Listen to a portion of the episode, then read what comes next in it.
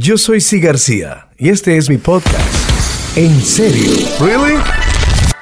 Invertir y prestar dinero de manera informal son riesgos que no se toman fácilmente. Pero si se trata de ayudar a un familiar, muchas veces lo haces más por la fe que por la lógica. Estas son historias de negocios con familiares que han salido mal. Hello. Mira, yo le quiero decir algo. Hace dos años atrás, yo soy fanático de los gallos. Ajá. Cantan los gallos, la jugada de gallos y todo eso. Yo tengo mi propia traba en República Dominicana. Bueno, me estoy matando aquí para yo para un gallo. Eh, hace dos años yo me asocié con mi primo.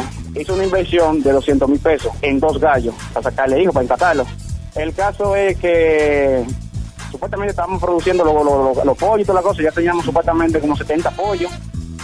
Cuando yo voy para República Dominicana después de nueve meses, después que hice la inversión, que fui para allá, no, no quedaba ni la pluma, de que se había metido el seco allá. No. El seco. El seco se había metido, pues y acabó con todo, no había ni pluma. Y se perdió todo, los 200 mil pesos y los padrotes. ¿Qué pasó con ellos? No, se murió todo, ahí estoy diciendo que no quedó ni una pluma. Se te lo vendió. Eso es una pesadilla. ¿Y fue así o tú investigaste o qué? Cuando pasa el tiempo, es un amigo mío que nos, nos vimos en la gallera, me dice mí, oye, pero esos gallos me vendió el primo tuyo, han salido perros vivos. No. Ay, No. ¡Perro Pipo!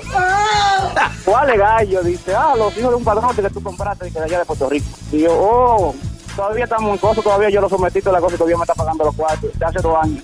Ay, María ¿No Santísima. lo sometiste? Hermanito tuyo de padre y madre él. Primo hermano somos. Oh, primo hermano, sí. ¿Pero lo sometiste a la corte? Claro, lo sometí a la corte. Pero imagínate, eso camina. Claro, eso es robo, corrupción, engaño, traición, toda la Gracias, vaina. hermano. Toda la vaina junta. Toda la vaina junta. Hello. eh, a uno siempre le pasa vaina con los hermanos que está allá en Santo Domingo, en Olla. Yo llegué a Santo Domingo con 3.500 dólares, me pasó una vacación y, lo, y encontré al hermano mío llorando, que la mujer se le iba para otro sitio. Y yo, pues, ¿qué quiere? dice, no, que no tengo trabajo. Y yo, pues, vamos a ir a Moca a comprarle un carrito. Y le compro un carrito con mi cuarto, que me la pasé metido ahí en la casa. Compró el carro, se puso a conchar, lo refinanció como 70 mil veces. Y cuando lo vendió no me di cuenta. Yo tenía un carro allá en Santo Domingo en cuatro blogs.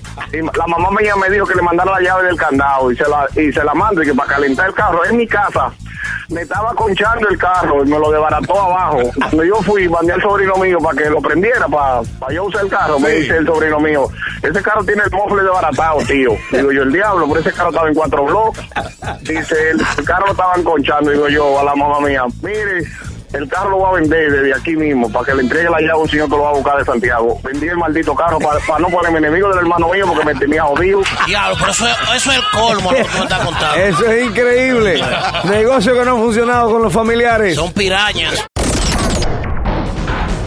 Sigue este podcast en todas las plataformas: Apple, Android, TuneIn y en Spotify. Búscanos en el playlist Salsa y Podcast. Este es un playlist que combina música y podcast. Y te voy a pedir un favor. ¿Te gustó el podcast? Compártelo en tu página de Facebook, Twitter o por WhatsApp con tus amistades, familiares. También califícalo. Si le das cinco estrellas, buenísimo. Y si puedes escribir un pequeño review, te lo agradeceremos inmensamente. Ya sabes. Hasta la próxima.